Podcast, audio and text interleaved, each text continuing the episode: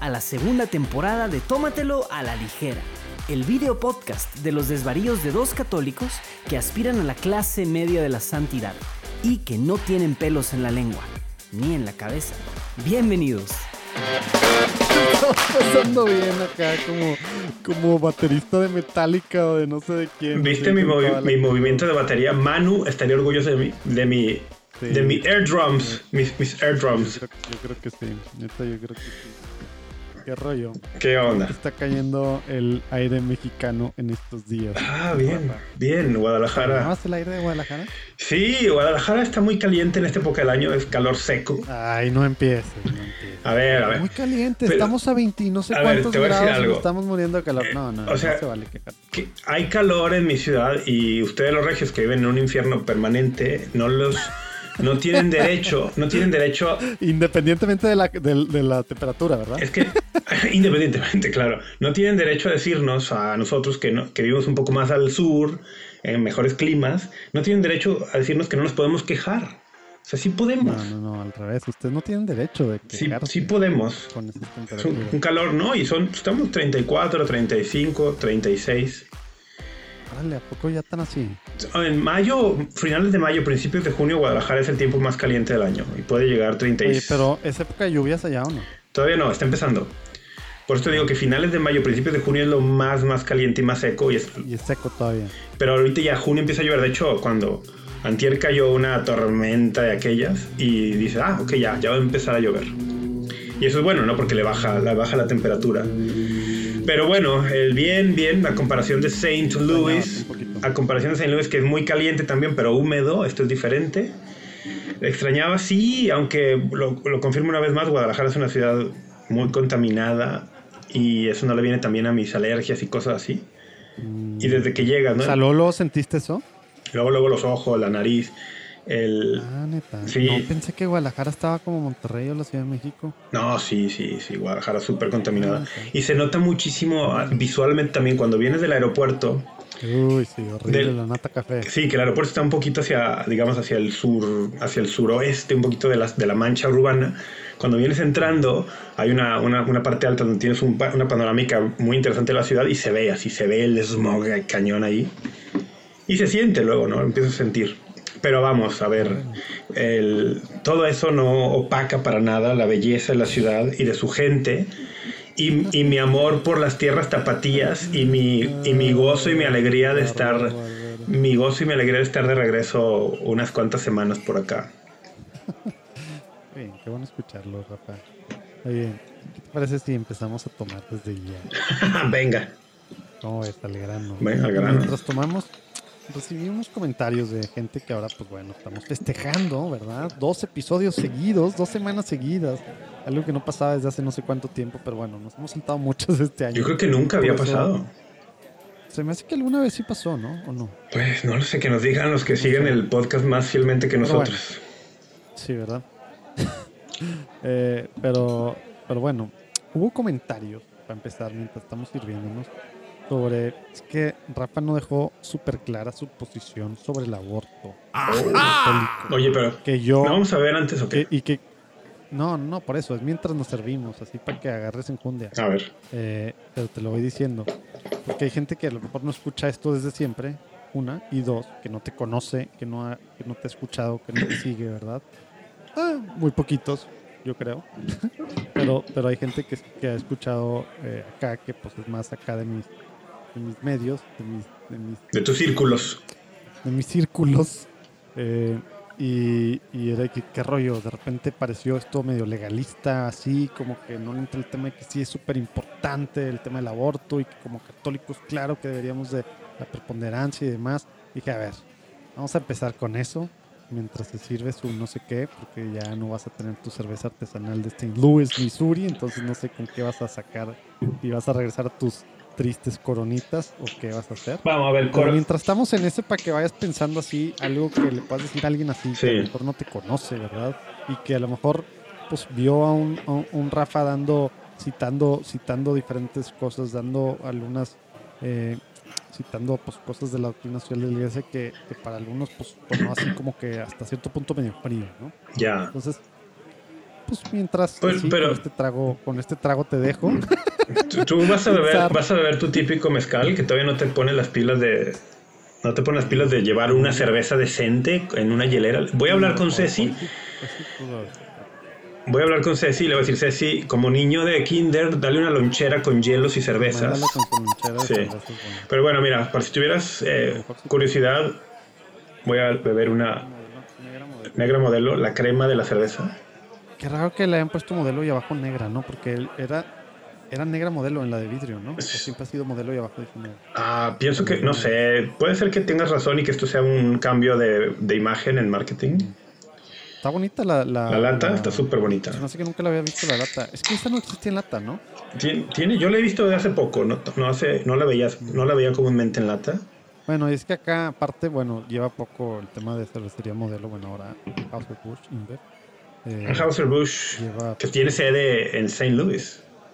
sí, pues fun- fundada, Bush, ¿verdad? Fundada ya en, en la ciudad de St. Louis, Missouri. Patrocinador número uno de los Oye. Cardenales de San Luis. El estadio se llama el Bush Stadium. Ah, pues. Oye, ¿y qué tal se ve? ¿Qué tal se ve la ya servida? La cerveza. La- ¿Sí está negra, negra? Pues está oscura. Órale, ¿La serviste mal o, o la quitaste antes? No, la serví mal. Digo, yo sé que no sabes servir. No, claro que sé, claro que sé. Lo- mis vasos, los vasos me quedan perfectos. Solo que tengo un vaso allá en, en casa en St. Louis, que es el óptimo para una media cerveza. Este no es tan Claro. óptimo. Pero bueno, oye, eh, Claro que sí es óptimo. ¿Sabes cómo se llama ese? De hecho. tarro 00. ¿Sabes cómo se llama ese estilo? Tarro 00. Bueno, pero es, pero es un pineapple mug. Entonces es el mug de piña. Ah, de Es el tarro piña. Me acabas de hacer la tarde. ¿Neta? Este es un, O sea, este es un pineapple mug. un, un modelo un, un modelo muy similar y yo creo que ese también se llama así pero pero pero pudiera pasar por un por un pineapple Ahora, por un me- tarro pineapple. imagino que es por el diseño que tiene estas hendiduras. sí estás de acuerdo que medio que ya que te dije pues ya me Oye, pero tiene una razón de ser para cuestión de mantener la temperatura o algo así, o qué onda. Eh, no la verdad no no o sea, el tema de algo el tema de, de muchos de estos eh, por ejemplo en este caso es grueso bueno yo no Sí, es grueso. No, es grueso. cualquier, Es, es grueso, es grueso. es, es un tema más práctico, ¿verdad? Porque pues digamos que pues a nuestros, nuestros a- amigos alemanes y, y pegándole más para el norte, ¿verdad? Pues les gustaba mucho, creo que ya no tanto, y creo que ahora nos gusta más a los mexicanos o a los irlandeses, pero les gustaba mucho brindar.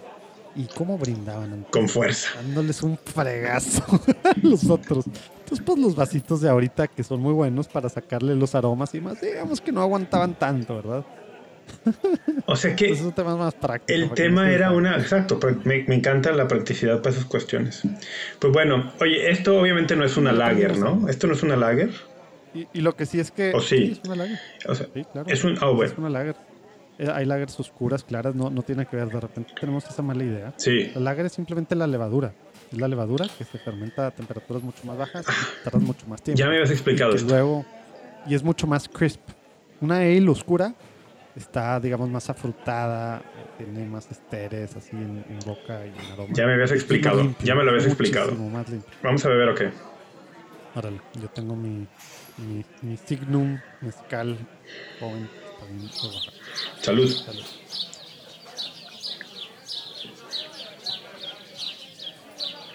Es buena. La negra modelo es buena. Es buena. Es buena, es buena, me gusta. Se me hace que así comercial mexicana oscura, Es de lo mejorcito, ¿no? yo creo que yo creo que esa o no sé si le gana la Nochebuena, pero pues es de temporada acá de cervecería de acá de mi casa. Eh, pero entre las dos que también es del mismo estilo, es una poco, ¿verdad? Sí. Eh, eh, yo creo que entre las dos fácil, si no es que bohemia, digo esta, porque no, la bohemia oscura nada que ver. con- Sí, neta sí es una muy buena. Pero bueno, oye, Amigos de modelo, si ¿Qué nos, si nos escuchan, pueden patrocinarnos. sí, Pues bueno. ya saben, de, de cualquiera, no tiene que ser de modelo, ¿verdad? De cualquier cervecería que nos escuche alguien. De cualquier alcohol nos vamos a poner, nos vamos a poner sencillo. Sí, bueno. Oye, Déjame, déjame, deja responder bueno, a, tu- no sé a si tus pulque- cuestionamientos. pulque- pulqueros, pulqueros se me hace que no, ¿eh?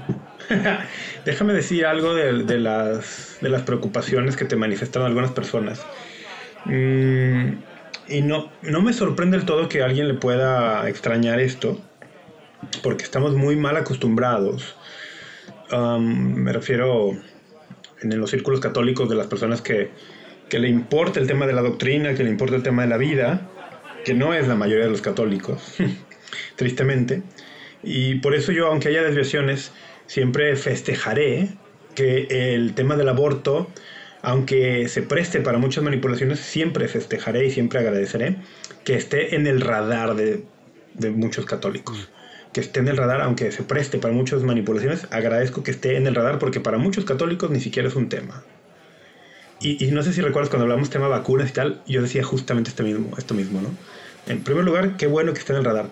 No me sorprende que para muchas personas, cuando tú dices, oye, existen otros temas que también importan, les haga ruido.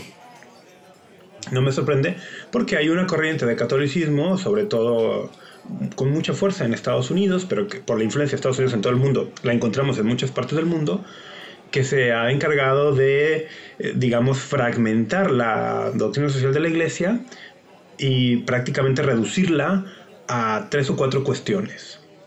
Y cuando tú pretendes regresar a esta visión que dice, no, no, la doctrina social de la Iglesia es más amplia, sin minimizar la calamidad del aborto, pero a algunos les suena como que, ah, lo estás minimizando, lo estás relativizando pero es producto de esta, vamos a llamarle, de este entrenamiento a la mente, no, no es un entrenamiento porque es algo consciente. Es parte de este, ah, ¿cómo lo podemos decir? Ya dilo, manipulación de conciencia. Pues es una manipulación, pero yo, yo no creo que se haya hecho al principio, o sea, por muchas personas no lo hacen de, mala fe, no están queriendo manipular. Muchos realmente creen que esta es la manera de, vivir el catolicismo, ¿no? Como enfocándose en tres, cuatro cosas eso no deja de, eso no quita un hecho, el que tú lo creas genuinamente no quita el hecho de que estés forzando de diferentes formas o convenciendo vía manipulación a otras personas, ¿no? O sea, no son excluyentes. No son excluyentes, solo que el término manipulación se me hace bien duro porque, o sea, fuerte, porque implica que hay alguien que está conscientemente buscando manipular, ¿no? Que sí. Pues, pues creo que, sí. piensan que sí, pero para, para una causa buena y lo justifican. Pero yo creo que esto es lo que ellos quieren. Eh, quieren que la gente piense como ellos. Sí. Ahora, entonces para, por eso no me sorprende que alguien se extrañe de, de, que se mencione que hay otros temas que también son muy importantes y que son graves y que la vida humana es valiosa y debe protegerse y debe, debe denunciarse el abuso contra la vida humana en todas sus etapas y en todas sus formas. Eh, no solamente cuando se trata del no nacido en el vientre. De manera que y, quizá la extrañeza vendría por, ¿te acuerdas que tú estabas presionando un poco por el tema de, pero a ver, si, si acá está matando 60 millones y acá uno, y que yo me rehusaba... Esas exageraciones, esas exageraciones son buenas para mostrar un punto, pero son con las que la gente se gancha también, y por eso luego es de que, ¿cómo? Y que yo me rehusaba a decir, yo decía, es que no puedes decir que 60 millones de vidas vale más que una vida, porque a la vida humana no le puedes poner valor, eh, no, no es cuantificable. Eh, no se le puede, no, es una cuestión de números. Y hay riesgos cuando tú caes en esta, en esta dinámica de pensamiento. Uno de esos riesgos... Puedes ahondar un poco más en eso, porque se me hace que eso faltó tiempo, ¿no? Y eso es lo que creo que, que, lo que te refieres del riesgo que podemos caer, porque para uno pues sí es más fácil, ¿no? O sea, uno lo ve bien claramente. 3 es mayor que uno siempre, ¿verdad? En matemática, ¿verdad? Sí. Pero cuando estamos hablando de la vida humana, pues resulta que, que, que no, en, valor. Entonces, quisiera que digas a dónde nos lleva ese, que nos aclares a dónde nos lleva ese pensamiento. Sí, el, el, problema de este pensamiento es que es, te puede, puede desembocar en una, en una corriente de moralidad que asigna valores o que evalúa la moralidad de los, de los actos según, por ejemplo, las consecuencias, ¿no? que es una, una cuestión que se llama consecuencialismo. Y, tú dices, bueno, acá hay 60 millones, acá hay un millón eh, de vidas perdidas o vidas que se les, está violentando, violando su, integridad, su dignidad. Pues este tema entonces es más grave. El, mm, un riesgo de este, de, este, de este pensamiento es que inversamente y quizás sin darte cuenta, al afirmar tú que 60 millones de vidas vale más que una, empiezas o puedes deshumanizar un poco a esa una vida, ¿no? O sea, el mensaje que tú mandas es decir, tú importas menos que estos 60 millones. Puedes que son 60 millones, no, puede ser que importe más que una vida. Es que la vida humana es, no tiene un valor, no le puedes poner valores, tiene un valor incalculable. Una sola vida. En, teología a veces se especulaba, ¿no? En la Edad Media había muchas preguntas de especulación que, que en los círculos teológicos actuales algunos se burlan de esas de esas cuestiones que los medievales entretenían en su especulación, pero la especulación teológica tiene un valor muy bueno, un valor muy, digo, un valor, un valor grande y, es muy buena porque te permite poner en perspectiva otras cosas. Y especulaban, por ejemplo, si solamente existiera, si Dios solamente hubiera creado una sola persona humana eh, y, nunca, y, nunca más otra y tal, eh, ¿sería justificado el universo o el mundo? Para... Oye, quien lo, hace, quien lo hace muy bien en estos tiempos no medievales, tal cual, pues es, Jimmy Aiken, ¿verdad? Quien especula así con cosas de que bien locas, pero precisamente para, para, para llevar los argumentos a, la, especula la, especulación teológica nos ayuda muchísimo. O decían, y si solo hubiera habido un humano en toda la historia y estuviera caído, eh, ¿valdría la pena la encarnación? El... O sea, son cosas. Entonces, bueno, de pronto dices, la vida humana tiene un valor incalculable, una sola vida. Y, cuando tú dices, no, pero importan más las 60 millones, por, por default puede ser que le digas al otro, tú importas menos. Y no podemos darnos ese lujo. En, el pensamiento católico no podemos darnos el lujo de decirle a nadie, tú vales menos. Y ya sé que lo hagamos directamente y no, no es el caso, pero también lo podemos hacer de manera indirecta cuando afirmamos que hay ciertas cuestiones que... que eh, Te iba a preguntar eso, porque, porque una cosa es eso que tú dices de que no vales, pero, pero pues a lo mejor es estirar... No, vales menos, o sea, vales un poquito menos. O sea, tú pones el caso, ¿no? Una persona que... Mm, una persona que muere por, por pena de muerte, ¿no? Por ejecución. Que incluso puede estar súper probado que era culpable de ciertos delitos, tal bueno, el magisterio actual de la Iglesia y en las últimas décadas eh, ha venido en un, en un, movimiento que desembocó en el cambio del catecismo bajo el pontificado del Papa Francisco, donde nos ha dicho, bueno, el, no, no parece, no tenemos justificación hoy para recurrir a esto, ¿no? Porque la dignidad de la vida. Y las personas dicen, bueno, pero es un criminal, tal, y el bebé inocente en el vientre. La dignidad de la persona no depende de los actos, de los actos morales. O sea, el valor, la dignidad humana no depende de los actos. Hay algunos, algunos eticistas, bueno, algunos, no sé, si se dice así, hay algunos filósofos de la moral o de la ética, o algunos teólogos de la moral, teólogos morales, que, que hacen una distinción. Algunos otros no están muy de acuerdo en esta distinción, pero bueno, la, explico. Algunos dicen, existe la dignidad, em, digamos, dada a cada ser humano que es imposible de, quitar por nada, que no depende de los actos humanos, que es solo por el hecho de ser humano. Sí, exactamente, y le llaman dignidad ontológica. Y dicen, y existe otra cosa que es la dignidad moral, una, eh, la cual pues de pronto puede estar sujeta a, que tú con tus actos em, aumentas o disminuyes esa dignidad moral, ¿no? Hay, para, hay quien encuentra esta teoría problemática y a quien no le gusta. Hay algunos filósofos como Alander McIntyre, este, ¿de dónde es McIntyre? ¿Es escocés? Canadiense, ¿no? No, no, no, Ah, es escocés, es escocés. Es escocés. Taylor es, el, Taylor es el canadiense. Charles Taylor. Bueno, McIntyre, McIntyre es de las islas de las islas británicas y, y, tiene, y tiene ya muchos años viviendo en Estados Unidos, ahora es profesor emérito en Notre Dame, entiendo que sigue viviendo por allí en South Bend, pero bueno, él eh, recuerdo haber visto una conferencia donde él decía, a ver, este tema de dignidad humana es problemático por esto, por aquello, mejor hablemos del tema justicia. O sea, cuando lo que hoy decimos que es un atentado a los derechos, no, no habla de dignidad, habla de derechos. cuando hablamos de un atentado a los derechos, tenemos que enfocarlo mejor desde la justicia. Es una falta a la justicia por esto y por aquello. Y también tocaba tangencialmente el tema de derechos, dignidad, ya me acordé, por eso lo traje a, la, colación ahora. El, todo esto para decir, todo esto para decir, el, cada persona humana tiene un valor incalculable, incalculable, independientemente de lo que haga o deje de hacer.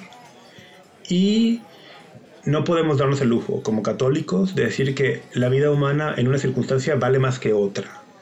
Una circunstancia sería el vientre antes de nacer, una, otra circunstancia sería el fuera del vientre no cualquier cosa, ¿no? No, no, no, eso es circunstancial. Y de hecho esto es paradójico y lo mencionábamos en el episodio pasado, es paradójico y es irónico, porque los que hemos defendido la vida humana en el vientre en foros públicos durante mucho tiempo y para valga para aquellos que piensan que yo estoy a lo mejor un poco ambiguo en el tema del aborto, pues, hay un récord en internet bien interesante de intervenciones públicas que yo he hecho defendiendo la vida humana en el vientre, ¿no? Pero bueno, los que hemos defendido estos temas en foros públicos solemos utilizar, por ejemplo, este argumento que la vida humana no vale más o menos por la circunstancia en la que se encuentre y, y que estar en el vientre materno es una circunstancia que no hace que el humano que esté allí pues lo puedas tú matar. Bueno, por eso digo que es irónico y paradójico que muchas personas que son, estén muy a favor de la vida del no nacido les cause ruido cuando decimos que pues también hay que defender la vida humana en otras circunstancias. Y como que es el tema que, que, tú dices que se hace a lo mejor muy inconscientemente al principio, pero luego al final termina verbalizándose, ¿no? De al considerar esto el mal de nuestra época, el peor mal de nuestra época, pues ya hasta nos sorprende hablar de otros males, ¿verdad? Y eso pues es lo que tú estás... Sorprende hablar de otros males y parece que hiciera una especie de incapacita. Parece que incapacita... A ver, algo más allá. Parece que incapacita, que incapacita moralmente para evaluar la gravedad moral de otros actos. En Estados Unidos esto es bien, bien marcado.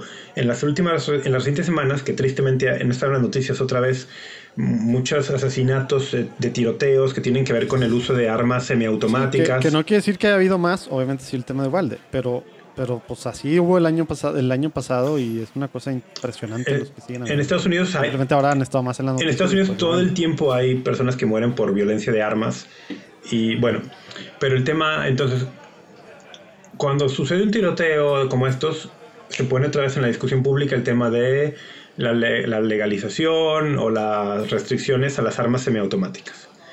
Y un partido dice que hay que poner restricciones, otro dice que no.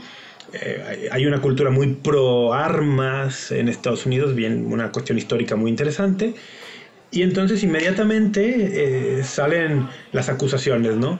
Ah, es que mira, ciertos grupos, no solo católicos, sino cristianos, evangélicos, tal, dicen que son pro vida, dicen que son pro life, pero el tema del control de armas no les importa.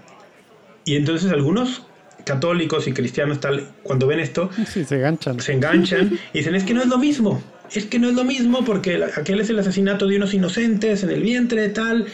Y entonces, por un lado empiezan a decir, es que, oye, pues murieron 20, sí, pues fueron 20, ¿qué son 20 si 20, 20 abortos se hacen en un solo estado en una hora? Entonces, están minimizando esos 20 que murieron. Eh, le están, le están diciendo que importan menos porque, porque hay más abortos. El, me gustó mucho eh, que vi después de la tragedia de Ubalde que algunos católicos, que son poquitos, pero pues por lo menos ahí están haciendo algo de ruido en redes sociales, hicieron un hashtag que decía algo así como control de armas es pro vida, algo así, ¿no? Como Uh, gun control is pro-life, algo así. ¿Todos eran católicos que se identifican con la izquierda? Ah. también viste más de centro y de derecha? No sé, no sé, es que el tema izquierda-derecha cada vez me gusta menos usarlo, pero entiendo lo que te, no, pero, entiendo lo que te refieres. Entiendo lo que te refieres. hay un par que identifico claramente como con una idea más, vamos a llamarle como quieres haciendo ahora más de izquierda, hay otros que no conozco, pero vi el trending, entonces le apreté el hashtag para buscarlo y vi, había gente que no conocía, entonces no sé. Pero ese es el tema, o sea, yo... eso, es, muy importante lo que dices de, cómo terminamos tratando otros temas. Sí. Oye, justo, justo hay un hay un podcast de Church Life Journal, ya que hablaste de, de McIntyre en, en otro día Church Life Journal, pues ya saben. Es, pues yo, yo, creo que el journal en, a nivel de Estados Unidos, pues a lo mejor más relevante, ¿no? Católico, ¿no? Um, o sea, sobre la. Pues es, es un, tema es un journal semiacadémico, o sea, no es un, no es un journal arbitrado, peer reviewed. Bueno, es peer reviewed, pero. No, pues, pues católicos católicos no sé si haya, ¿verdad? Es una cuestión abierta, es, un, es, una, es una, una revista electrónica de buen nivel académico, pero no estamos hablando de las revistas arbitradas de producción científica, teológicas. No, porque tal. es otro. Es otra cosa, ¿no? sí, es otro Pero sí, es que bueno, o sea, que, eh, Church Life Journal es Pero parte de la Universidad de Tien- Notre tienen Dame. un podcast. Sí, tienen un podcast. Y, y está buenísimo porque acaba de hace poco salir el rerun, creo que la semana pasada o antepasada, de una grabación de hace como tres años con una científica que es parte, eh, miembro de la Academia Pontificia por la Vida y aparte fue es, es miembro de la no sé cómo se llama de científicos de Estados Unidos del President's Board of Science no sé qué y, y ella escribe con su con su hermano filósofo un libro sobre el tema de la vida Ok. de cuándo empieza la vida y así lo dice o sea está súper interesante porque dice indudablemente para, para efectos científicos Ajá. es otra célula. No es de que un, un eh, como dice, un, una, un, un huevo fertilizado. O sea, ya es, en cualquier otro caso diríamos que es nueva vida, ¿verdad? Oye, es que, O sea, es que hablar de un huevo fertilizado ya no es un, un óvulo fertilizado, no es un óvulo. los óvulos, no- Ya es- los óvulos en su estado natural no están fertilizados. No, ya cambió la estructura, Claro, ya claro, cambió o sea. desde ahí se- una, una, una, una mil de cosas moleculares que empiezan a cambiar que desembocan en, pues en, en ti, ¿verdad? No, es que no, no, pero- no, no, no, no, no, no desembocan en ti. Eh, bueno, ya son tú, eso pero eres- digo, eso eres quién eres tú. ahorita. eso eres quién eres tú. ahorita, perdón. Sí, sí, A porque, ti me refería en ti ahorita. ¿verdad? sí, sí, sí, pero es que Pero quería Pero está bien porque luego- interesante como ella, ella misma empieza a sacar algunos de los. Dice, sistema científico no hay duda, ¿verdad? Por eso cuando hay células en Marte, ¿verdad? Y es de que pues hay vida, ¿verdad? O sea, y, y etcétera, etcétera. Digo, eso no lo dijo ella, pero, pero a mí como que me cayó el 20 en eso. Pero luego también empieza de que como a nivel filosófico, y de hecho pues salen ahí temas ya con su hermano, algunas de las cosas que hablas ahorita, y dice, es que este tema es más de política pública, y es tema más de filosofía, porque pues ya, puedes decir, ok, hay vida, pero luego hay dos preguntas, ¿verdad? ¿Hay vida humana? ¿Es humano, verdad? ¿verdad? Eso ya sería otra pregunta, que para ella es lo mismo, pero, Pero- dice, eso es lo que algunos tratan de, Eh, esa- de decir que es otra cosa. esa pregunta sigue Pero- siendo de, de índole biológica. Exacto. Pero, pero, pero ahí hay un, dice, La- hay algunos que se pueden fumar cosas. La índole, Pero- la, la índole filosófica entra cuando tú te preguntas si esa, esa microcélula en el primer instante en que se unió el óvulo y el espermatozoide, que ya no es ni óvulo ni espermatozoide, sino que es una nueva célula, la pregunta, o sea, yo, la mayoría de los biólogos yo creo que están de acuerdo que hay vida, porque hay todos los signos de, de vida biológica, y que es humana por la característica, puedes identificar que eso no es de otra especie, sino humana. Pero entonces la pregunta filosófica es, ¿es persona? Ándale. Eh, digo, tú, pues, El hablar de antropología persona es un tema filosófico. Ajá. Eso no lo puede responder la donde- biología. Que ahí es donde exactamente, y ahí es donde se pone interesante y ha habido, y pues tú sabes, pues bueno, cuántos filósofos y, y demás, pues no, que la que empieza cuando tienes conciencia y luego pues hay diferentes etapas, diferentes, pues también la vida vale menos en ciertas etapas y la vida pues ya es un tema filosófico, ¿verdad? Y, y luego se pone muy interesante ahí también porque luego dice que había un padre que escribió un libro porque yo no sabía, pero a partir del, del día 14 de la fecundación es cuando de un solo se, pueden hacer eh, gemelos, ¿no? Entonces hay gente que decía, ahí es cuando ya los primeros 13 días, pues no era nada, ¿verdad? Pero como ahí ya se da algo que ya es único, tal, tal, entonces como que hasta un sacerdote escribió un libro que decía que, que la vida humana empezaba hasta el día 14 después de la fecundación. Y como que dice, ya son, ya son mil rollos y ella argumenta y tiene un libro sobre twinning. El tema es, voy a poner el show note allá abajo, está súper interesante a nivel, a nivel Sí. científico, pero también como dice, tuve que ponerme de acuerdo desde antes, años, con mi hermano, dice, matter, pues materia. pues significa diferentes cosas para la científica y para el filósofo. Sí. Súper diferente. Sí. Y así lenguaje, las mismas palabras. Entonces está súper interesante. Ya lo, ya lo pedí. Oye, tú sabes, ¿no? por cierto, que la Iglesia Católica no define según, no lo define como dogmáticamente, no tenemos un dogma acerca de en qué momento, en qué momento el alma humana empieza a existir. O sea, yo creo que hay un consenso, sobre todo entre los teólogos de línea tomista, que eso sucede en la concepción. Por- porque desde la línea de Aristóteles, la concepción de alma de Aristóteles y luego que expande Santo Tomás, el, el alma es la forma del cuerpo, forma no en el sentido que la mayoría estará pensando ahora, esto es un concepto Sí, metafísico, en, y en la cuestión de la metafísica de Aristóteles y de Santo Tomás, el alma no está en el cuerpo, el cuerpo está en el alma. Entonces, para esta concepción no puede haber un cuerpo humano si no hay un alma, humana primero.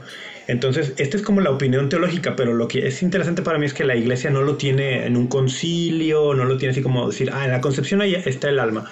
no, no sé, pienso que el magisterio no lo ha considerado como conveniente que se ponga. Eh, o sea, es que, es que si a nivel científico estás diciendo que desde ese instante ya hay una vida y que tú dices, nos afirmamos que es vida humana, pues como que está claro que desde el principio. Sí, sí, estaría claro, ¿no? No hay necesidad de entrarle porque a nivel científico está claro. Y documentos de la iglesia sí, sí, hablan de que hay una... separado el cuerpo del alma. Sí, sí, y hay documentos que claramente hablan de la iglesia que la vida humana inicia en la concepción ah, y, y, la vida humana implica alma, no solo cuerpo, desde el punto de vista católico, es como que está implícita. O sea, esta cuestión está implícita, pero explícita no aparece en un documento así que diga, ah, el alma, en el momento de la concepción, está allí. Pero, pero bueno. ¿Qué, qué, temas? Digo, gracias por, por, aclarar y por entrarle a, estos rollos y quien no, pues ahí busque aborto Rafa Piña en Google. Pero bueno, es bueno entrarle este, a este tema así para, para dejar claras las cosas, para quien sea nuevo a, a ti y a tu carrera, ¿no? Sí. Oye, y traía dos temas más, pero se que no vamos a alcanzar uno, pero, pero bien, pero de todos modos quiero, quiero uno, dejarlo súper claro. Digo, súper claro, sacarlo así nomás para ver si le dedicamos unos minutitos, aunque sea poquito. Ayer me mandaron una nota de fechada el, pues sí, ayer, el 7 de junio, que dice lo siguiente. Un bueno, lo voy a traducir así on the fly. Un juez de Oklahoma eh, dio reversa, digamos, a una, a una sentencia, ¿verdad? Entonces, al final el tema es, en el acta de nacimiento de una criatura, en vez de que salgan dos mamás lesbianas, ¿verdad? Va a salir la mamá, la mamá que tuvo pues, la criatura adentro de, su cuerpo, gestación, todo este rollo, y va a salir el papá que es el donador del esperma al banco de, banco de espermas. Imagínate el caso a todos los niveles de, interesante para discutirlo y entrarle a nivel lo que tú quieras, ¿no? no le vamos a entrar ahorita, pero tampoco no está interesante. ¿Quieres comentar algo al respecto, Rafa? Pues qué desorden, sí, qué pobre, pobre, pobre, pobre criatura, ¿no? El... Sí, porque esto básicamente es, un reflejo de, del, precisamente del desorden, ¿verdad? Sí, aunque este está interesante a nivel legal, también por ejemplo el tema de adopciones yo, tú, tú como abogado sabrás mejor, pero cuando una persona es adoptada, ¿qué sucede con su acta de nacimiento? No se modifica, ¿no? O sea, siempre dirá, sus padres fueron tales y fue adoptado por, por estos tales después, ¿no? ¿Cómo sucede? Se, pues le hace una, una, anotación al margen o algo que diga, ¿no? Adoptado por... Pues, depende, depende del país y la legislación civil en temas de adopciones los últimos 20 años ha cambiado tremendamente a nivel, a nivel mundial, tremendamente, ¿verdad? Eh, se ha flexibilizado en muchos casos. Entonces, si es de alguien que, desde el principio planeaba dar en adopción, no sé cómo funcione. Ya ves que hay gente que literal nace y ahí está ya la mamá que, va a ser la mamá, natural, ¿verdad? Y la mamá que va a ser la, mamá, la madre adoptiva. Entonces, no sé realmente cómo sea en estos casos. Yo creo que ya desde el principio, ¿verdad? Se, pone tal cual a la madre a la madre adoptiva, aunque no sea la madre biológica en algunos casos y en algunos casos es el otro, pero definitivamente en los que son adoptados ya más grandes, pues no sé, no, creo que se modifique. Eh, yo, sacaba esto con pues, se hace algún documento de tutor, ¿verdad? de, una anotación al margen de tu acta original, qué sé yo. Yo decía esto porque algunas personas que están a favor de los vientos de alquiler, que no es mi caso, no es, no es nuestro caso, podrían pensar, bueno, esto es, esto, es análogo, que aclararlo, que pueden decir, esto es análogo a la adopción, ¿por qué tendría que estar ahí el nombre del padre biológico si esto es una especie de adopción? ¿O por qué tendría que estar ahí el nombre de la madre que rentó el vientre? Oye, que ojo, acá no fue vientre de alquiler, ¿verdad? O sea, sí es la mamá. Ah, te entendí eso. simplemente, te entendí eso. Pues, son dos lesbianas, entonces pues no se pueden embarazar. Entonces la esperma es la que viene de un banco, pero la mamá en donde, donde nace, sí es la mamá. Ah, no sé El por qué, tema es que no la sé por qué entendí yo el la- tema. bueno, no sé ni siquiera la esposa o la novia, la pareja, Sí. la pareja lesbiana es la que no va a salir en el, en el acta de nacimiento. Pero de que la madre es la madre, eso no hay ah, duda. ok, qué bueno que lo aclaras porque yo había Simplemente, entendido. simplemente el hombre, o sea, la esperma que se usó fue de un banco de esperma. Y el juez está pidiendo que el nombre de ese donador de esperma aparezca en el, en el acta de nacimiento. Sí, sí. Que, que pues donadores de esperma pues ganan dinero, ¿verdad? Por, por hacer eso, ¿verdad? ¿What? Y, y la mayoría quieren, sí. Pues, ¿No es voluntario y- y la eso? mayor- No, pues claro que es voluntario. Pero no, te te- obliga pero pagan. A, a irlo a hacer. ¿Pagan? Depende, depende de dónde. ¿Cuánto pagan? Oye, que en, en Oklahoma, pero Espera, espera, espera, espera, espera, espera. Con- ¿Puedes, puedes googlear? Espera, tienes que ¿Puedes- aventarte un buen, tienes que aventarte un buen puedes sonidito aquí, por favor. ¿Puedes googlear cuánto pagan en St. Louis, Missouri? La vida de estudiante no es Qué fácil. bueno que nos conocen. No, espera, no qué me bueno que nos juzgues. conocen. No me juzgues tú ni la audiencia. No me juzguen. La vida de estudiante es muy difícil económicamente hablando. Y uno puede, puede, puede cambiar su- sus posiciones morales. No me juzguen, no me juzguen. Que el que esté libre de pecado arroje la primera piedra. Qué bueno que espero que los que están escuchando esto ya te conozcan, Rafa, para que sepan en qué tono lo dijiste. Bueno, nada más se me hacía algo interesante y yo creo que esto es, es- así va a haber mil casos. ¿Estás de acuerdo? No, O sea, pero esto es, una, es un caos. Imagínate, es un, imagínate pero el caos no con es que, todo lo que viene, el caos no es con que el, rollo de niñas, niños, el- niñas que a los tres años, así estaba platicando ahora el fin de semana pasado, deja- perdón, déjate digo, que, que el, que el caos no es que el juez haya de- dicho esto, eh, que tiene su aspecto legal interesante de, de analizar. No, el, el- el caos es que, pues, la, la posición católica siempre ha estado en contra de la, de la fertilización asistida, de la fer- bueno, no asistida, la fertilización in vitro, In vitro. Ujú. extrauterina, eh, hay que aclarar muy bien, va. Y porque hay alguna fertilización, bueno, toda fertilización in vitro es extrauterina, obviamente, pero hay algunas fertilizaciones que son asistidas que son in útero y, y, y- y- y, bueno, no, nada del punto. La iglesia está en contra, la, la moral católica siempre ha estado en contra de la fertilización in vitro, ¿no? Y, Que ojo, eso no quita que quien nazca de esto sea menos humano y tenga menos dignidad. No, para nada, exactamente. persona, hay, que, hay que separar. Eh, Para mí el caos viene desde allí, desde que moralmente Tengo hablando... que estar nosotros- aclarando. Yo soy tu portavoz, yo te aclaro y yo te defiendo lo que quieres Sí, decir sí, no sí, gracias. O sea, el caos viene desde que Soy empezamos, desde que empezamos como, como, como sociedad a decir, ah, sí, vamos a hacer fertilización in vitro, no pasa nada. Ah, sí, vamos a congelar todos los embriones que nos quedan allí, vamos a experimentar con ellos. Ah, luego vamos a ponerlos en vientres de personas que no, son, no tienen nada que ver con el embrión. Ah, sí, vamos a abrir bancos de esperma para los que, o sea, si empezamos a hacer unas cosas y, y vamos creando unas situaciones que luego vamos a decirlo. La identidad, o sea, la identidad de la, del, del ser humano, en este caso, su, su dignidad está íntegra, ¿no? Tiene toda la dignidad del valor. Pero de pronto es un, es un caos, ¿no? Oye, ¿y yo qué, qué onda? ¿Quién es mi papá? No, pues tu papá, un señor ahí que fue a donar. Oye, y mis abuelos y mis tíos, o sea, toda la, la rama paterna, pues no, no existe, ¿no? Borrada de. Y, y- y- que es una. Bueno, tiene ahí mucho para analizar, pero bueno. Sí, porque pues obviamente es cierto lo que está haciendo el juez. O sea, claro que hay un papá y una mamá. El tema es que pues el papá pues lo hizo mediante esta forma y las que querían ser la, la que quería ser la mamá pues no aportó nada es- biológicamente, ¿verdad? La que quiere parecer como el papá, ¿verdad? Entonces pues, Sí. está, está, está complicada Que- la, la cosa. Que de nuevo, si, desde el punto de vista católico, si no fuese el caso de una pareja de dos mujeres y que no hubiera una cuestión de fertilización asistida, no sé, voy a pensar el caso de... Sí, pues ya le quitaste todo. No, sí, no, no, pero como para decir, o sea, supongamos que yo, eh, que conoces a una, bueno, dije yo por instinto de poner un caso, que conozco, pero sí, vamos a aplicarlo porque me queda. Vamos a suponer que co- conozco una mujer que tiene un hijo y no está casada y yo decido casarme con esta mujer y decido legalmente adoptar a ese hijo, que es menor de edad y puedo tal. El, no sé cómo funciona la legislación mexicana, si este niño ya estaba registrado con su apellido paterno y yo lo quiero adoptar y le quiero poner mi apellido, no sé cómo... Ah, tú te puedes cambiar nombre y apellido cuando quieras, ¿verdad? Y claro, y una sin, sin que haya de por medio, sin que haya de por medio un, sin que exista de por medio Claro. una, una adopción, etcétera.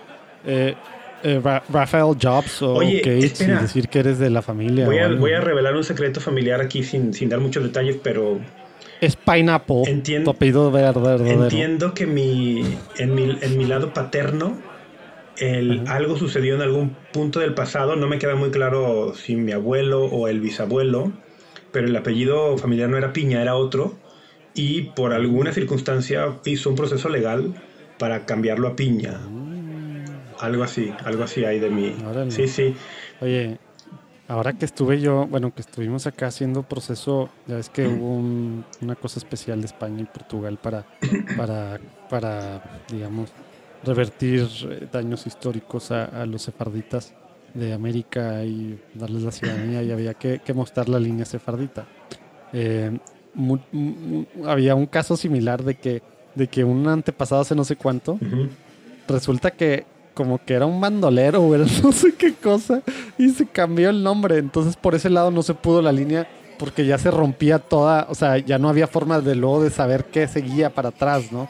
Entonces fue una de las, precisamente yendo en la línea, pues porque hay gente que se dedica a esas cosas, era que no, pues ya no llegamos por algo igual, que quién sabe qué era, pero había rumores de que algo, como, o sea, como tú dices, pues se cambió el apellido y ya no hubo forma de saberle más para atrás que había. ¿Por qué razón? Pues hay rumores y ya. Qué extraño. Qué extrañas cosas, pero bueno. Venga, pues interesante tema para hacer un chit chat y no sé si quieres hablar de un tema un poco más sustancial. sí, no, oye, eh, sabes que, ayer te estaba preguntando, saliste al rescate mío y, me quedé con varias cosas. Obviamente, bueno, dándoles contexto a ti que estás escuchando, me, me entrevistaron en un podcast cristiano no católico y me mandaron unas preguntas que pues me lo bañé y pues bueno, ahí está última hora, según yo iba a tener tiempo, porque, pero bueno, ahí está última hora justo antes de conectarme. Yo, Rafa, este rollo, una forma clara, porque yo no soy, como saben, ningún teólogo apologeta ni experto en nada de estas cosas. Yo normalmente soy el que hago las preguntas o, o, así medio que hago. Pero, pero bueno, andaba preguntándole y pues bueno, tú estabas muy ocupado, pero ahí me echaste la mano de todos modos con el... Con lo que pude, con lo que pude.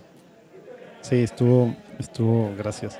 Pero, pero me quedé con la cosa. Haz de cuenta que es un, se va a publicar después, luego te lo comparto, ¿no? Porque en algunas semanas. Diles que me inviten a mí y que no le saquen. Pues, pues de hecho te hice referencié varias veces, este, y, dije que te sigan a ti porque pues no había, para empezar no hay mucho que seguirme a mí en redes ni en ningún lado, y después. a mí, a mí tampoco ya. Pero, pero por otro lado, pues sí, yo, yo no tengo mucho que aportar en esos rollos. Yo lo que les dejé muy claro desde el principio, pues bueno, hay varias veces un católico más corriente que común, pero, pero muy normalito en estos sentidos, ¿no? Y, y la cosa es que me quedé me quedó así como que varias preguntas, obviamente había, había todo, ¿no? Había preguntas medio picantes a lo mejor, que la Virgen, los santos, la misa, el tema de la, de la Biblia católica, los siete libros, LGBT, eh, muchos temas variados, ¿no? Pero, pero quería ver si, si, si le entramos ahorita al tema de platicar un poco para, para a lo mejor para quienes nos están escuchando en Latinoamérica, a lo mejor no es tan, tan pan de cada día, pero tenemos una audiencia importante en Estados Unidos y eso es pues mucho más común, ¿no? Aquí en Latinoamérica, pues bueno, el hecho de, de la gran mayoría pues católica es, es una cosa pues pues muy clara, ¿no? Obviamente cada vez vamos bajando en números, ¿verdad? Y algunos dirían que van subiendo de, iglesias cristianas, ¿verdad? Eh, no católicas. Pero en Estados Unidos, pues bueno, el 24% de los, de, los gringos son católicos y una gran parte de los demás son cristianos de diferentes ramas, obviamente muchas históricas, iglesias históricas, pero, pero bueno, mucho free church acá, mega churches y demás, la, pues, la iglesia de la esquina que pues, pues hay por todos lados, ¿no? Entonces, este tema del engagement con el, con el protestante, como que, como que de repente sí, pues que, que, debatir y qué tal. Pero luego al final, sobre todo estos últimos 60 años, ¿verdad? Pues tema del ecumenismo, ¿verdad? Y buscar la, la unidad de, pues, de la iglesia y abrir las puertas para los cristianos eh, que, que, no son parte de la iglesia católica, que no están en plena comunión y eso significa un chorro de cosas, ya sé. Pero, pero a ver, temas prácticos, vámonos así. ¿Cómo, ¿Cómo le entramos, por ejemplo? Estás platicando, yo, yo ayer, y no me quiero estar poniendo de ejemplo acá, pero, pero después sí me quedó dudas, entonces eh, quisiera, quisiera agarrarlo de base, eh, algunas de estas cosas. ¿Cómo? Ah, no, no expliqué el podcast. El podcast es tal cual, se llama algo así como podcast cristiano. Repito, luego ya que salga lo compartiré. pero, pero el chavo este que me entrevistó está en Canadá, en Calgary, mexicano, de origen mexicano. ¿Te entrevistaron en español o en inglés? en español, no me quiso ni decir su nombre desde que me contactó por mail. No me dijo qué denominación es, no me dijo nada y él dijo, y él dijo, me lo dejó muy claro primero por mail y luego en la grabación, que ese es algo que él hace, que porque busca la unidad de los cristianos y, y, que no quiere aparentar favoritismo con uno con otro y que está entrevista a metodistas, entrevista de, de O sea, lo único que sabes es que no es católico. No, pues ni siquiera. Ah, ni Yo siquiera. al final le dije, eh, le dije, eh, se me hace que si eres católico, porque, porque me dio la impresión que sabía Ah, más. si tú me habías dicho que era un... po- De hecho, mencionaste hace rato que te parecía un, un podcast cristiano no católico. Es que eso es un podcast cristiano católico. Así se, así se promueve. Ok. Pero la persona que me entrevista, yo no sé qué sea. Creo que no es católico, pero al final Ya. Me, yo le dije, eh, a mí se me hace que si eres católico o algo, porque como que se me hace que conocía un poco más de lo que, de lo que al menos yo pensaba Ya, ya, ya. sobre él. Entonces, con ese contexto, ¿verdad? Es una persona que no tengo ni idea que sea, cuál sea su, eh, su denominación o si sea católico. Creo que no es católico, pero pudiera ser. Y, y bueno, pues él me está haciendo preguntas, pues así, sobre, sobre el ser católico y sobre temas de, de la iglesia católica. Entonces, ¿dónde, ¿dónde entran aquí este rollo de, pues al final del ecumenismo, que, que también tema muy personal, de repente en grupos, y a mí me tocó vivirlo, a mí, a mí no me gustaban algunas, algunas aplicaciones del comunismo. comunismo. del, del comunismo no tanto, del marxismo me encanta. O sea, del- al- algunas aplicaciones del comunismo no te laten, pero otras sí. Otras sí. O... Ay, güey, estoy, eso que llevo me, me llevo de medio trago. Yo no creo que eso fue del mezcal, ¿eh? Yo creo que eso fue es, es otra cosa. No le has bebido nada. Está saliendo del subconsciente. El cansancio, uno dos. Oye, no, el, el tema del ecumenismo, como que a veces veía algunas aplicaciones en católicos que resultaba en el lowest common denominator, ¿verdad? Por el hecho de que haya diálogo, yo te invito a mis oraciones, pero voy a quitar la imagen de la Virgen. Voy a, no vamos a tenerla donde está la capilla con la Eucaristía. No vas a estar en este rollo. Pues vamos a hacer lo mínimo necesario, que al final es pues lo que es el otro lado, ¿verdad? Pues lo que es los cristianos, ¿verdad? Eh, no católicos. Entonces como que ahí entran varios temas, ¿no? Y más ahorita que estamos un poquito exacerbados como católicos, ¿verdad? Y que la defensa de la verdad es súper importante, que siempre lo ha sido, obviamente, pero a veces pues sobre otras cosas como es la caridad y como es buscar la unidad de los cristianos. ¿Cómo, cómo entrarle a un diálogo? ¿O debería de haber un diálogo con, con protestantes? ¿O deberíamos mejor de buscar, buscar debatir? ¿O deberíamos desde el principio buscar convencerlos de algo? ¿O, o convertirlos? ¿Cómo empiezas con alguien que te dice así random?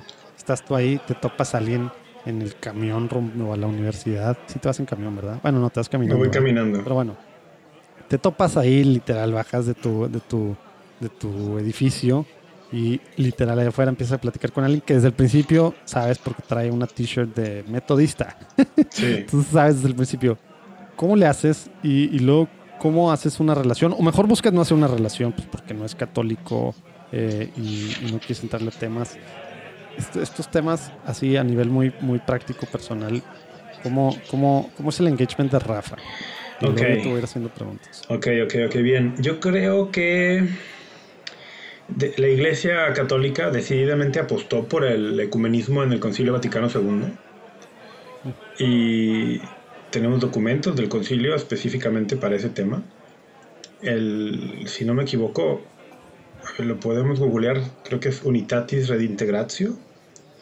Y independientemente, o sea, Sí, es- sí, es ahí. en el concilio Vaticano II la iglesia apostó decididamente por el ecumenismo.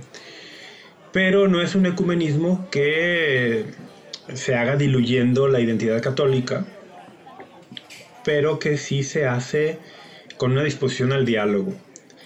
El- ¿Qué quiere decir eso en este caso? en este caso, Ahonda- ahonda, y esta ¿no? es, mi, esta es mi opinión, ¿eh? esta no es que sea la postura católica. Mi opinión es que una disposición al diálogo significa que yo no diluyo mi identidad católica, pero que estoy dispuesto a, a hablar con el otro sin sentir la urgencia o la necesidad de cada dos segundos decirle, ah, pero eso está equivocado, ah, eso no dice la Biblia, o la interpretación que tú tienes es incorrecta, eh, porque entonces allí no hay voluntad de diálogo, ahí hay voluntad de argumentar, ahí hay voluntad de debatir, que el argumento y el debate tiene su razón de ser, la apologética tiene su razón de ser, y de hecho, contrario a la opinión de muchas personas, apologética y ecumenismo pueden ser una muy buena combinación.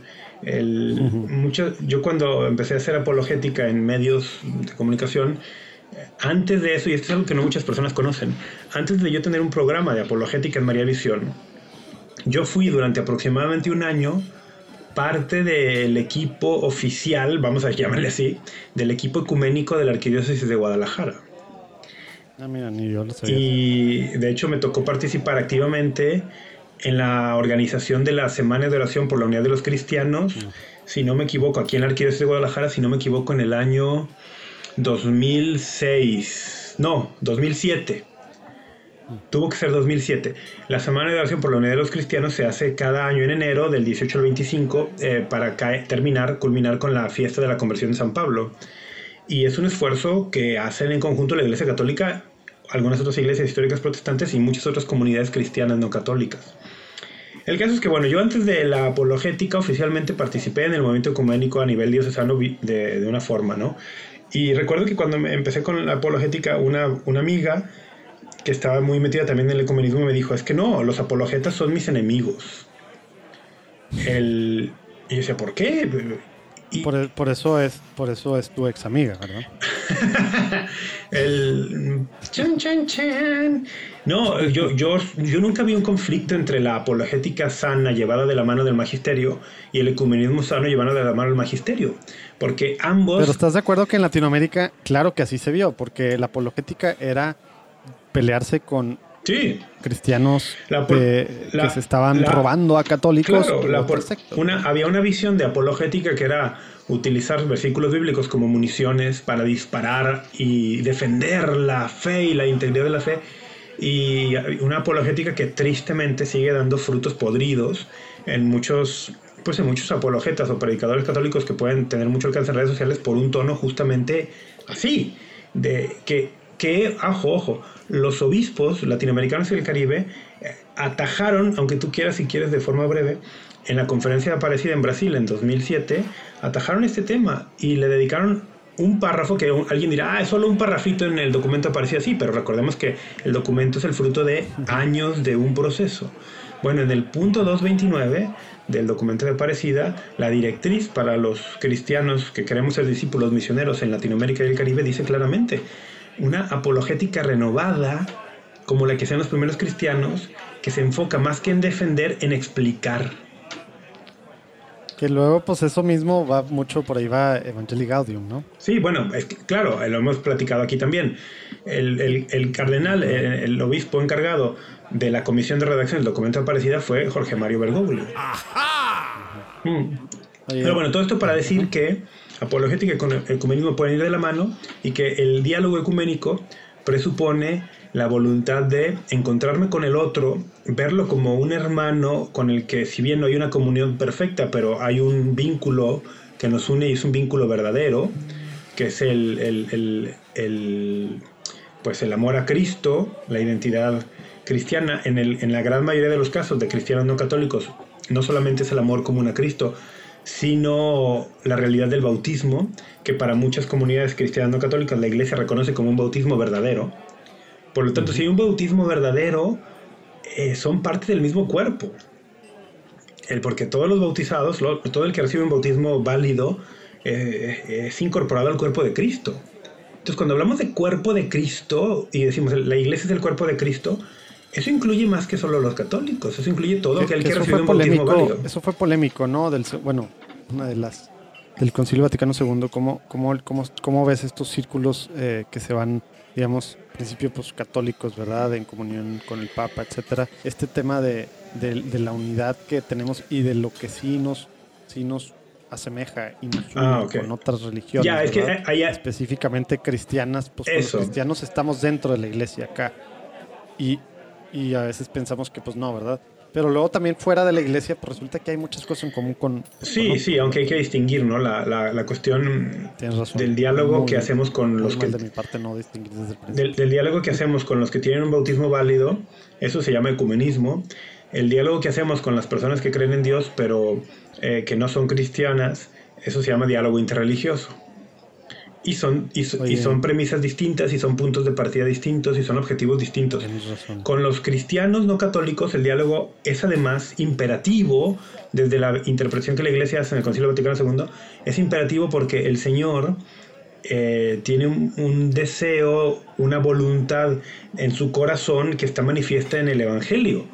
En el capítulo 17 del Evangelio de San Juan, el Señor ora eh, en ese momento dice, Padre, no solamente oro por estos, refiriéndose a los apóstoles que tiene allí en la última cena, sino por todos aquellos que creerán en mí por su predicación.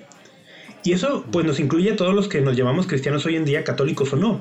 ¿Y qué pide el Señor? ¿Qué le pide Jesucristo a su Padre? Le pide que sean uno.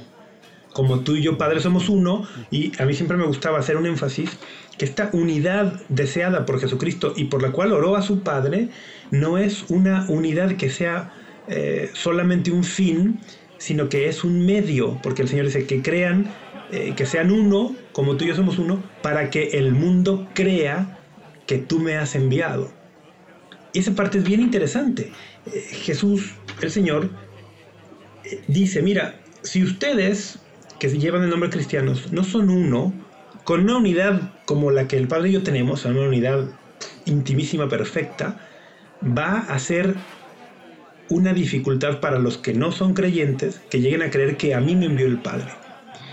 Y es verdad, el escándalo de la división de los cristianos es un obstáculo para la predicación del Evangelio. Entonces, el esfuerzo ecuménico es al final un esfuerzo de evangelización del mundo.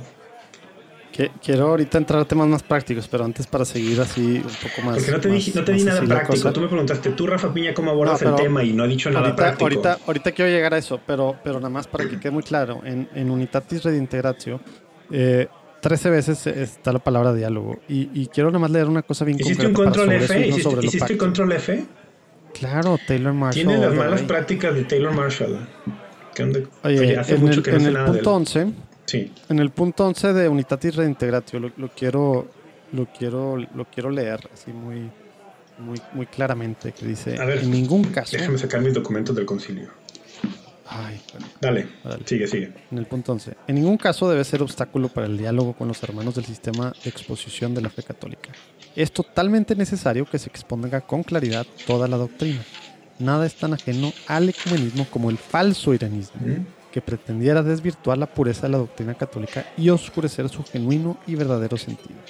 Y luego, el siguiente parrafito ahí mismo, dentro del mismo punto 11, dice, la fe católica hay que exponerla al mismo tiempo con más profundidad y con más rectitud para que tanto por la forma como por las palabras pueda ser cabalmente comprendida también por los hermanos separados. Y nomás voy a leer la, la primera oración del siguiente párrafo que dice, finalmente en el diálogo ecumenista los teólogos católicos bien imbuidos de la doctrina católica, de la doctrina de la Iglesia, perdón, al tratar con los hermanos separados de investigar los divinos misterios, deben proceder con amor a la verdad, con caridad y con humildad. Humildad.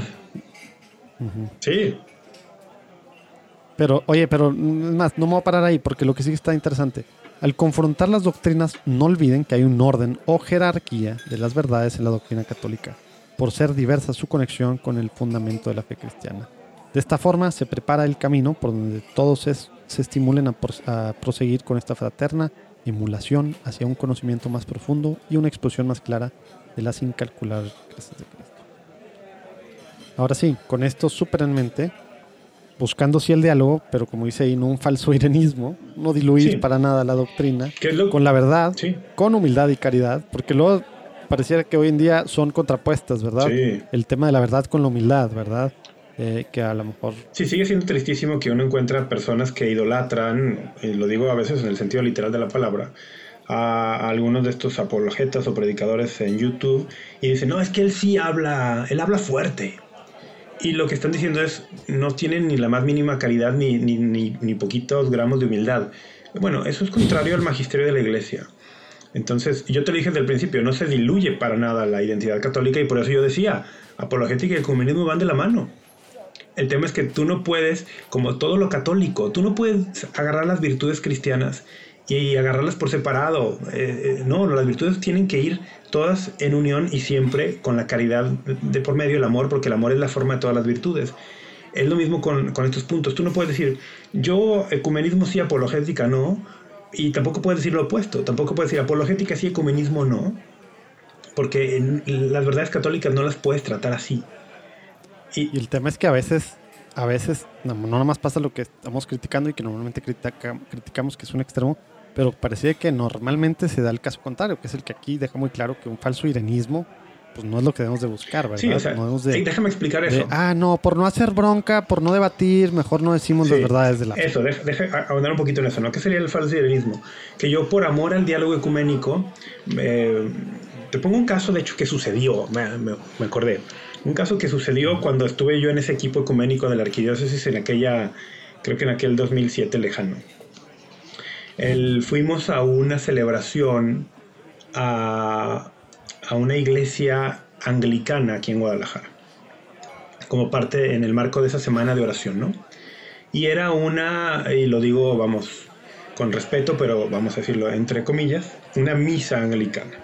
¿Por qué digo con respeto, pero entre, perdón, pero entre comillas? Bueno, porque desde la perspectiva católica, eh, la iglesia anglicana al no contar con una, con, una, una, sucesión apostólica válida, no cuenta con sacerdotes que desde la óptica católica sean válida y listamente ordenados. Por lo tanto, no sucede la confección eucarística de la Eucaristía en, en la celebración que ellos llevan a cabo.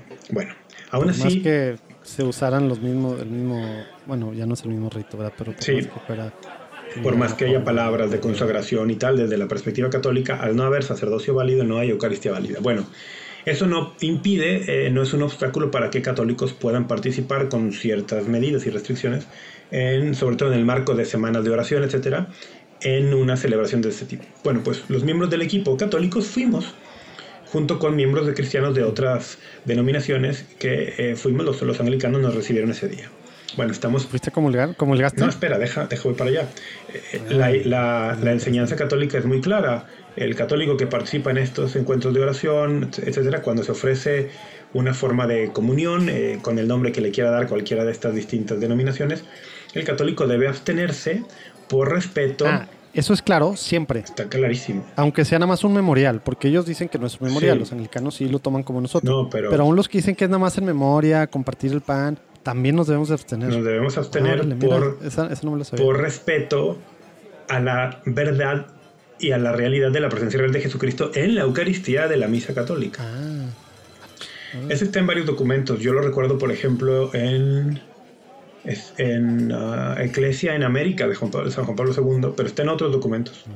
El caso es que yo lo tenía muy claro, estábamos allí, tal, llega el momento de la comunión interesantísimo el, digamos, el, el, monitor de los anglicanos toma el micrófono y dice, eh, hermanos que de otras confesiones que están aquí con motivo de la celebración de la semana de oración, entendemos que para algunos de ustedes sus comunidades de origen eh, tendrán normas al respecto de que no se podrán acercar, eh, lo entendemos perfectamente, no, no, se sientan mal por esto, sabemos que cada uno en su conciencia sigue lo que su comunidad, su iglesia le dicte, de cualquier manera, gracias por haber venido, ¿no? O sea, me, me, pareció que incluso los anglicanos conocían esto. Bueno, pues una, una, persona de mi equipo, yo la veo que se para, se para y, y, va para allá, ¿no? Y, y, y, me ve, porque me volteó a ver y vio mi cara de qué estás haciendo. Y, y, esta persona era la lideresa de este grupo, era la líder del grupo. Mm. Y entonces me ve mi cara, me ve mi cara y yo no, no tuve que decir nada, simplemente ya vio mi cara y me dijo, mira, yo llevo toda mi vida en el ecumenismo y para cuando alcancemos la plena comunión con estos hermanos, a lo mejor yo ya no voy a estar viva, así que yo voy a comulgar. Mm, Eso es falso irenismo. Eso es falso irenismo y le hace daño al diálogo ecuménico. Saludos a los falsos iranistas. porque nosotros tenemos una enseñanza muy clara de nuestra parte al respecto. Bueno. Con esto en mente, entonces, no hay que pelearnos por pelearnos, pero no hay que diluir y no hay que buscar la paz por la paz. Ya, prácticamente, Rafa, porque nos quedan pocos minutos. Sí. Porque sí, hay un quiz al final. ¿Qué rollo? ¿qué haces con alguien? Vamos a agarrar dos, agarrar dos supuestos. Con alguien que tienes una relación ongoing, continua, eh, no permanente porque no existen, eh, al menos eh, así en amistades, no, no es algo que podamos afirmar. Pero una, que tienes una relación con alguien continua, ¿qué haces? Versus alguien que apenas y que a lo mejor nada más vas a ver una sola vez, que tienes una oportunidad de, de diálogo. Sí. Porque son situaciones muy diferentes, ¿no? Y ya sé que hay contexto y que debería sí. ser más específico, pero vamos a, a generalizar estos dos, estos dos, eh, estas dos diferentes situaciones. ¿Qué haces con, con alguien con quien sí tienes que vas a estar viendo regular, regularmente y que hay espacio de plática y que puedes a lo mejor hasta pues, a futurearle, ¿no? Voy a empezar por la segunda. Con alguien que solo que no conoces, no tienes una relación, no hay un antecedente personal y que te lo topa. Pero a lo mejor te llevaste súper bien en la primera, ¿no? No, Sí, no sí, decir sea, que no. Te vamos. llevaste súper bien, pero ya no vas a volver a ver. Sí, supongamos, me invitan a una reunión en casa de unos amigos, hay muchas personas allí, Ándale. empieza un diálogo y el típico diálogo, ah, ¿tú qué haces? No, pues estudio teología. Órale, qué interesante. ¿Y qué eres? No, pues soy católico. Ah, no, pues yo soy episcopal. Ah, órale. Y ves que hay buena vibra y que la persona tiene preguntas y tal. Buena vibra, Rafael. Sí, dije buena, Explícanos. dije buena vibra. La vibra es un concepto teológico que tiene que ver con los átomos y los electrones en los átomos. Y bueno, ya, olvídenlo. El- eh, si me vas a seguir interrumpiendo con preguntas tan, tan irrelevantes, Ey, ¿Tú crees que fui el único? Tú, tú, todos, muchos que están escuchando también hicieron la misma pregunta. Nadie- Pero, pues, nadie que aquí. escuche Yo estoy siendo su portavoz. nadie que escuche Tómatelo ligera se escandaliza Tómatelo. porque yo diga vibra. O sea, nadie. Bueno, dale, a ver, dale, dale. Nuestra audiencia es de mente amplia. No sé si te echaste más, más de cabeza, pero dale, dale. Entonces, el- estamos dialogando, tal, ¿qué hago? Primero, una actitud de eh, escucha, no tengo ninguna intención de, de intentar hacer una conversión de cinco minutos, de darle una clase, lo que haré... ¿No tienes, no deberías de tener, No, para empezar? no, yo hablo de mí, en mi caso personal, yo no tengo una actitud de tengo cinco minutos para convertirte. No, ¿qué trataría de hacer? Trataría de mostrarme, bueno, es que ni siquiera creo que haría algo especial. Trataría de mostrarme como soy. Si estoy en una reunión, trataría de estar pasándomela bien, que esta persona vea en mí un católico alegre, eh, que vea un católico que le interesa su fe. De hecho, ¿Le, hab- le hablas de tu fe? pues si, si, si la plática va por ahí, sí. Si, lo veo, que, si veo que hay apertura, eh, sí. Yo... dif- ¿Le hablas de tu fe o le preguntas de la suya? A ver, así, a ver. yo, ¿Qué haces de las dos? yo- Si, si tienes que escoger entre estas dos. Si yo tuviera que escoger entre las dos, yo le preguntaría de la suya. Y le preguntaría con un afán genuino de saber, no con un afán de, ah, pues me va a decir esto y como, y yo me conozco el argumento o el contraargumento para eso, no. Lo haría con un afán totalmente genuino de conocer su fe, y, pero más que los dogmas de su fe, el, que si me parece curioso lo preguntaría, más que nada yo in- indagaría por su vivencia personal de la fe. Dale. Oye, eh, ¿qué diferencia ha hecho Dios en tu vida? ¿Por qué crees? Eh, ¿Qué diferencia ha hecho la relación de Jesús en tu vida? Y porque creo que esto también daría pie a que él me preguntara lo mismo y allí podríamos encontrar un terreno común bien interesante. Dios ha hecho una diferencia en mi vida, Jesús ha hecho una diferencia en mi vida, Oye, la Sagrada voy a- voy a Escritura. apurarte con preguntas porque queda poco tiempo. Hace ratito dijiste, no tengo ningún interés de en cinco minutos evangelizar a alguien. ¿Por qué, por qué no? no? No debería de ser un católico y de seguro muchos de los, o algunos de los que nos escuchan Sí. están pensando, ¿cómo? Es tu oportunidad. No. Aparte, tú tienes todas las herramientas. Sí. No es tu obligación moral, ¿verdad? Que, que esa persona a lo mejor fue el momento en que estuviera, Sí, no. que, que regresara a la iglesia católica. ¿Por qué no lo debes de hacer? Si tienes esa oportunidad, No. ¿por qué va a depender de ti? No, no, no, o sea, no debe de depender de ti. Tuviste esa oportunidad, la dejas ir Yo y no- luego aquella persona dije- agarra para el monte. Yo no estoy diciendo no debes, no estoy diciendo no, pero ¿por qué tú no, verdad? Yo ¿Por por- qué- no, yo te estoy hablando a ti Sí, en lo yo- personal. ¿Por qué tú no lo haces? ¿No deberías de yo- tú hacerlo, Rafa? Yo porque yo considero que, a ver, vamos, lo que cuando a lo que me refería es yo no intentaría convertir a esta persona en cinco minutos porque creo que el evangelio se anuncia, se proclama y parte de mí de preguntarle su fe, de tratar de encontrar qué diferencias se dice en su vida, es parte ya de una labor evangelizadora, pero la evangelización se eh, está enraizada, vamos a decir, como la encarnación de Jesucristo, que Jesucristo para encarnarse desciende, se pone a nuestro nivel, comparte nuestra naturaleza para luego elevarnos a la suya. Eso no se hace, la encarnación y la redención no sucedió en un segundo, ni en un añito, ni en dos meses. El- esto llevó, llevó tiempo. O sea, el Señor se, O sea, si, al- si al día siguiente esta persona hace algo terriblemente malo, se convierte en, en no sé, en satánico, se hace, porque lo iba a decir otra budista o algo, se hace satánico o hace algo así o se muere, este, tu, o sea, conciencia súper limpia porque no dependía nada de ti, no tenías ninguna obligación moral whatsoever. Es que esa, esa postura me, suena un poco a, la, a Billy Graham, que este famoso... Exacto, pero, este pero está súper metida en el mundo católico. Este famoso, este famoso predicador eh, que era bautista, o no recuerdo qué sí, que, que ahora su hija es la que, la que trae el... Y, y que decía que él agarraba a una persona y en cinco minutos los llevaba para que dijeran, acepto a Jesucristo como mi Señor y Salvador. Y, eh, soy salvo. en, mi, en mi postura es, quiero conocer a la persona, el, conociendo a la persona veo también, como decíamos hace rato, si veo que la persona me hace una pregunta de mi fe, no la voy a diluir, yo le voy a responder, ¿no? El... pero tú no vas a tratar de evangelizar, de, de, de, aprovechar los cinco minutos para convencer de algo para debatir, para, discutir, ni, para dialogar, tratar de convencer. A una persona que acabo de conocer, eh, que es un desconocido, un perfecto desconocido, no, no voy a ponerme a, a discutir, argumentar con él. ¿Tu testimonio super hipercatólico sí? ¿O no? ¿Cómo?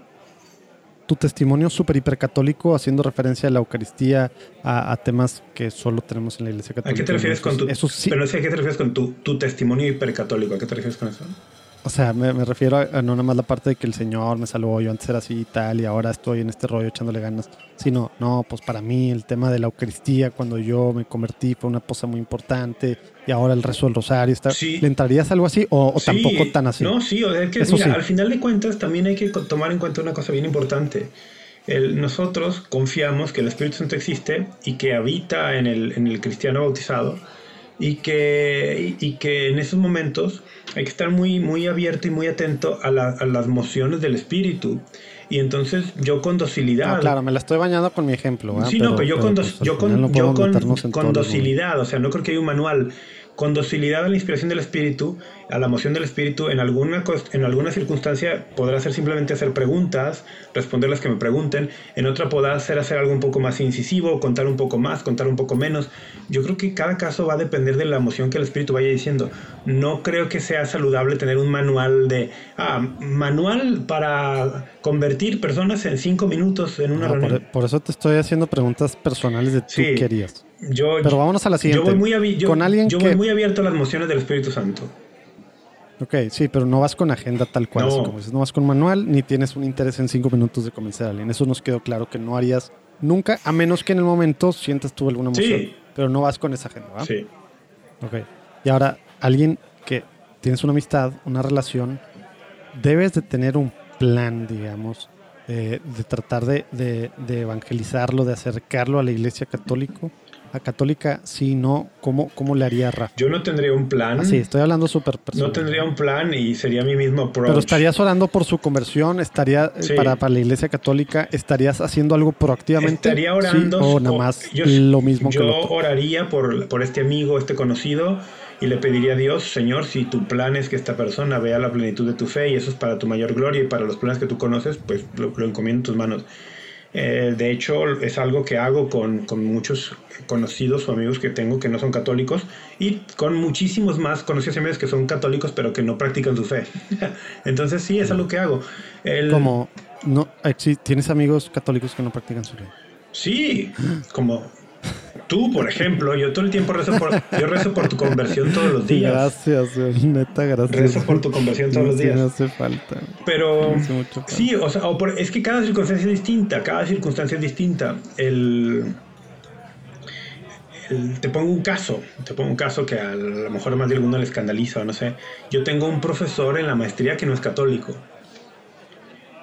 Y, Qué escándalo en una universidad católica eso. Y, y, vamos desarrollando una relación y él tiene una apertura bien interesante y entonces yo le puedo hacer preguntas por, por un interés genuino de conocer eh, la teología que tiene esta confesión, le hago preguntas de, su, de la confesión, de, de, su, de su denominación, por decirlo así, y, y, él permite hasta cierto punto que yo ahonde tanto hasta donde permite el tiempo que tenemos tal, y ese es un approach distinto, ¿no? O sea, es propio de una dinámica también profesor-alumno, etcétera. Cada circunstancia es diferente.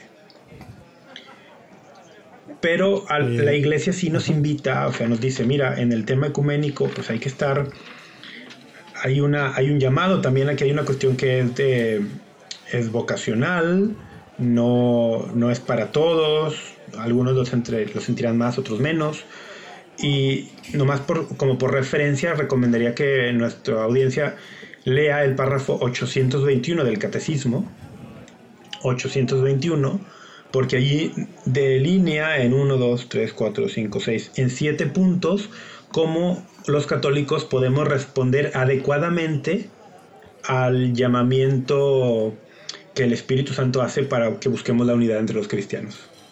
O sea, hay siete puntos concretos en el párrafo 821 el, donde podemos tener una guía bien clara a los católicos. Bueno, ya que no está haciendo nada práctico, voy a una tercera pregunta antes de irnos al quiz. A ver, a ver. Si, si esto pasa en un programa en la radio, en la tele, que es una audiencia protestante, y te empiezan a preguntar, si simplemente explicas las cosas que te pregunten, tratas de entender más, o si tratas de debatir, de convencer, de mostrar que la verdad está acá. O, dices, no, mejor me voy más por, por la caridad y simplemente responder y no ir con todo con la verdad, algo así. Que va a haber una audiencia protestante. Eh, no, sé, depende, dependerá de, de, qué me estén preguntando y en qué tono. Y cuál sea el objetivo del, del programa al que me invitan, etcétera. Sí, si no es un debate. Pero nunca, o sea, te, están, te están entrevistando. Ya, nunca voy a diluir la creencia católica, no es, eso no es, no es sano, no es, es además contraproducente. Eh, voy a tener muy en cuenta, como dice Unitatis Redintegratio, que hay una jerarquía de verdades.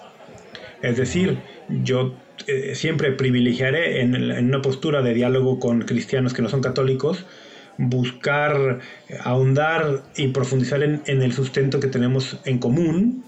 Y, en la jerarquía de verdades católicas eso, eso se ve muy claro, porque la jerarquía de verdades nos dice que no es lo mismo creer en que Dios es uno y trino, a creer, por ejemplo, en la intercesión de San Ignacio de Loyola.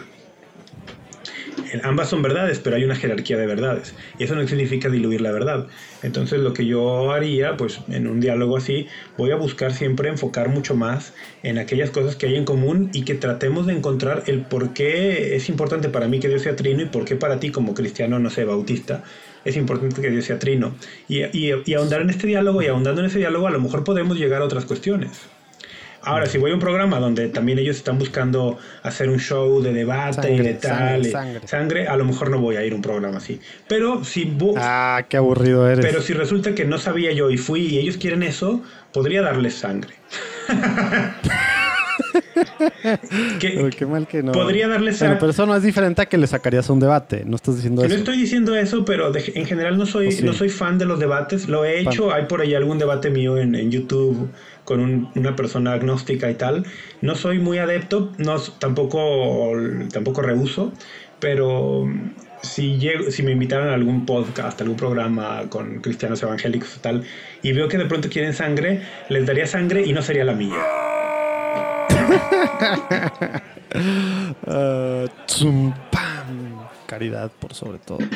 Oye, bueno, pues muy bien. Creo que, creo que estos temas, así como tantos otros, cuando hablamos de verdad y caridad, hoy en día precisamente influenciados, deja tu Billy Graham por tantos otros, y ahora como lo hemos aquí mismo hablado a tantos eh, youtuberos y demás, pues la sangre, claro que es lo que buscamos, porque la verdad da por encima de todos y nos gana la soberbia. ¿Cuál humildad? ¿Cuál caridad? no, no, no, no. La parte de antes de la primera coma es la que leemos, la verdad. Buscamos sangre por sobre cualquier cosa. Sabes que buscamos sangre y buscamos morbo y buscamos entretenimiento.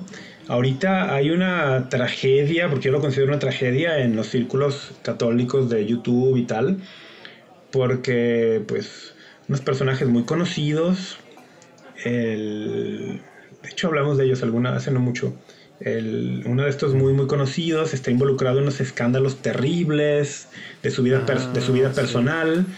Y, pero no pero terribles al grado de no solamente es como un, una cuestión de ah pues cometió unos pecados no cometió unos pecados que, que, que, son también delitos al parecer no y entonces otro youtuber muy famoso católico pues los está sacando a la luz y a una cosa Ah, eso yo no sabía. es, o sea, es Comí- una cosa Comí, comí ayer con un padre y me platicó, me platicó de esto así, pero pues no quise ni preguntar nada, no, no sabía que está tan Sí, en el mundo. Pero la cosa es que a, a lo que voy, yo siento que a muchas personas les, les gusta, pues quedaron muy atrapadas en este tema de, de la, del chisme, de las, del morbo, de, del escándalo y del debate. Y, no sé, seguramente han visto videos donde tipo, tipo de, no sé, Ben Shapiro, Agustín Laje y, videos con titulares de, de fulano destruye argumentos de fulana o de y tal y, y- y- a la gente le gusta mucho este lenguaje no de destruye y en tres minutos aplastó y desafortunadamente en los ámbitos católicos muchos personajes de YouTube y tal adoptaron estas prácticas y, y, el problema cu- cuando tú eres un un comunicador católico es que tú tienes una gravísima responsabilidad por la audiencia que vas formando. Tú formas audiencia no solo en acumular cantidad de seguidores y de gente que te ve, sino que tú les formas. O sea, realmente sí, los que te empiezan a seguir, sí van moldeando su visión católica a lo que tú les das. Entonces sí es una responsabilidad tuya el qué tipo de audiencia formas. Y cuando tú formas una audiencia eh, con base en el morbo, en el amarillismo, en la soberbia, tal, luego eh, tú ves en los comentarios cómo tu audiencia reacciona a eso. Y, y eso es gravísimo. Oye, ya se nos acabó el tiempo. Rapidito un quiz Venga. para conocer un poquito cómo está Rafa ahorita. No, pero Súper puntual. En dos, Por- no, no, claro, pero claro. ¿por qué claro. nada más de mí? Porque es, porque es mi, mi episodio que No, yo dirijo. contesta tú Tú en la también. próxima podrás Contesta tú también. No sé, no, no, no hay tiempo. Contestemos los dos. Contestemos los dos o no contestemos ninguno. No, no, no estaría divertido eso. Ah, Oye, ya tú podrás preguntarme lo que tú quieras después, cuando te toque a ti. me vas, me vas. Ay, no, no son, no son, no son temas, no son temas contestemos graves, los dos o no contestemos. A ver, bueno, dime. Una, en tres palabras cada uno. Tres planes que tiene Rafa este verano. Ah, primero, avanzar en el tema de mi tesis de la maestría. Va, ¿qué más? Segundo, tener encuentros de calidad con familia y amigos. Ya. Y tercero,